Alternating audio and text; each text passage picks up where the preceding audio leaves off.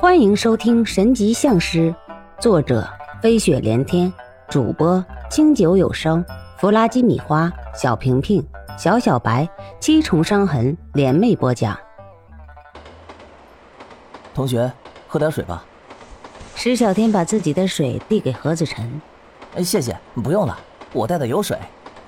这家伙就从自己的背包里拿出一个大水壶，然后打开盖子，咕嘟咕嘟的几大口，然后一副心满意足的表情。这个何子晨脸上泛起淡淡的晦气，额头的神光也有点散，看来今天是要破财呀。石小天已经很久没有看相了，没有想到今天竟然用在这个人身上。火车上破财还能有什么方式？无非就是偷或者骗，看来需要帮他一把。管好自己就可以了，不要乱帮人。江湖有江湖的道，不要乱了规矩。天机子听到石小天跟他嘀咕的东西，立马就知道这小子要干什么，所以立刻提醒他：因为出门在外，不该惹的麻烦就要避开。放心吧，师傅。我心里有数，这里我就是规矩，我就是道。这话说的太牛叉了，不大个孩子竟然敢这样说话。不过貌似也是这个道理。在这里，石小天还真不是说大话，因为这里是江北，也确确实实是他石小天的地盘。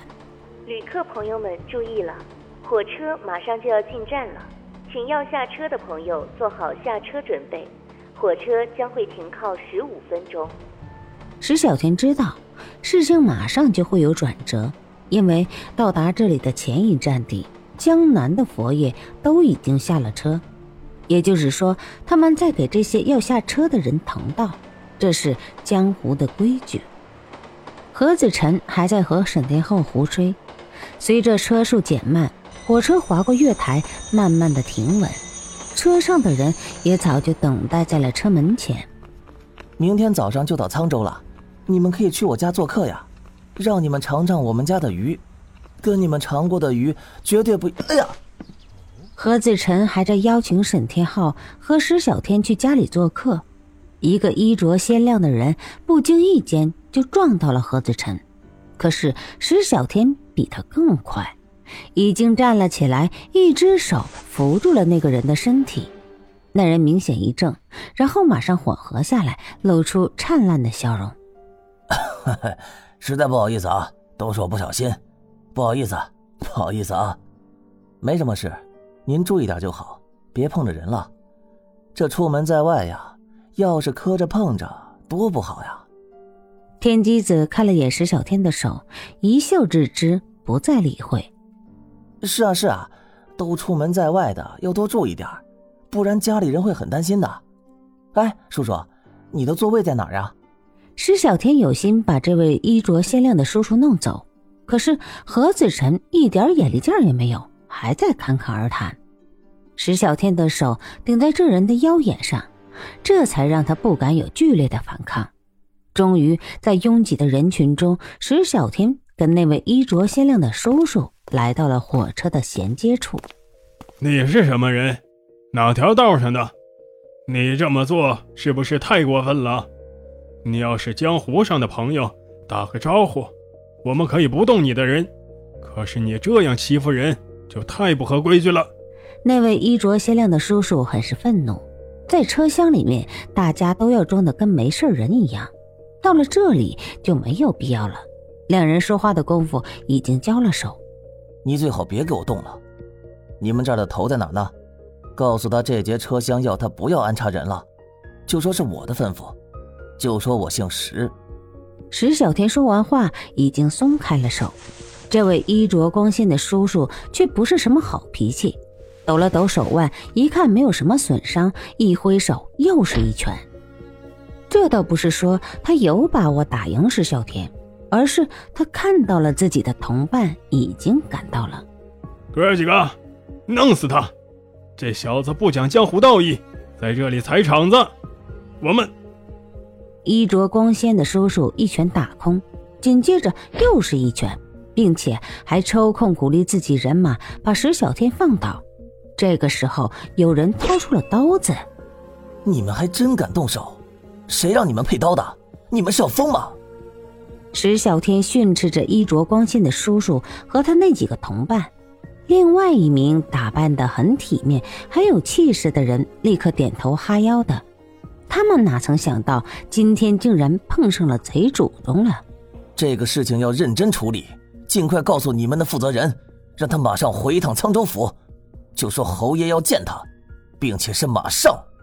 石小天的怒气吓坏了几个人。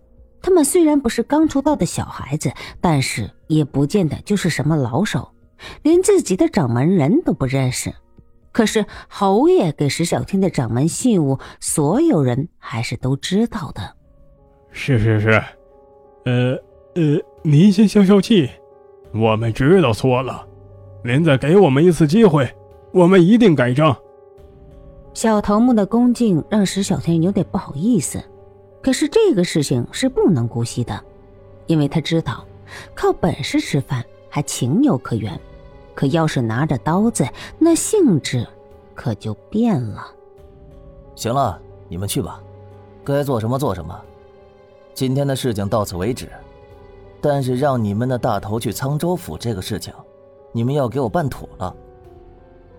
算了，这个事情不用你忙了，这个事情我自己来办吧。还有，通知所有你们能够通知的人，告诉他们从此以后。不准带着家伙给我干活。石小天的命令下达完毕后，也不管后面几个人有什么反应，自己就头也不回的走了。石小天分开熙熙攘攘的人群，终于回到了自己的座位上，突然觉得还是这个地方更加适合自己。要是自己去管理这些自己的手下，还真是够难的，自己还不得气死。石小天回来的路上已经换上了一副笑脸，他可不能把气氛带回到自己的生活圈里。天机子倒是稳重的很，眼皮连抬都懒得抬一下。沈天浩可就跟天机子不一样了，因为他什么都不知道，还以为石小天去厕所了。看到石小天回来，不咸不淡的问了一句，也就算过去了，继续跟何子辰在那里闲聊。到了后半夜。沈天浩跟何子辰已经困得不行了，沈天浩靠在石小天的肩头就开始睡觉，时不时的还会抽搐一下。天机子也不知道带着沈天浩出来到底是对还是不对。当沈天浩一觉醒过来的时候，已经是凌晨三点多钟了。石小天跟个木头人一样的杵在那儿，一动也不动。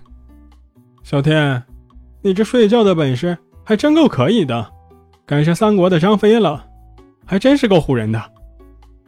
石小天却不以为意，拿下巴往前一顶，示意沈天浩看前面。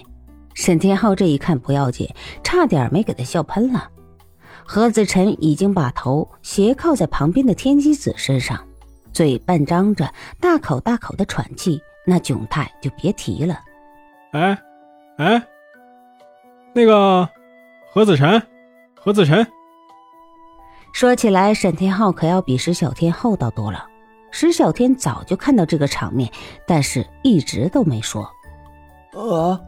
何子晨从梦中惊醒，何子晨睡眼朦胧的醒来，然后下意识的吸了一下口水。厉害！石小天跟沈天浩异口同声的说道：“怎么了？怎么了？”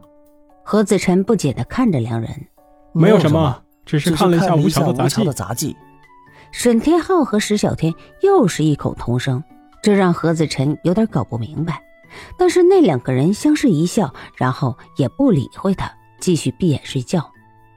沈天浩没注意到天机子嘴角那一抹淡淡的笑，可是却没有逃过石小天的眼睛。老狐狸。本集播放完毕，欢迎继续收听，点赞、评论、订阅、分享。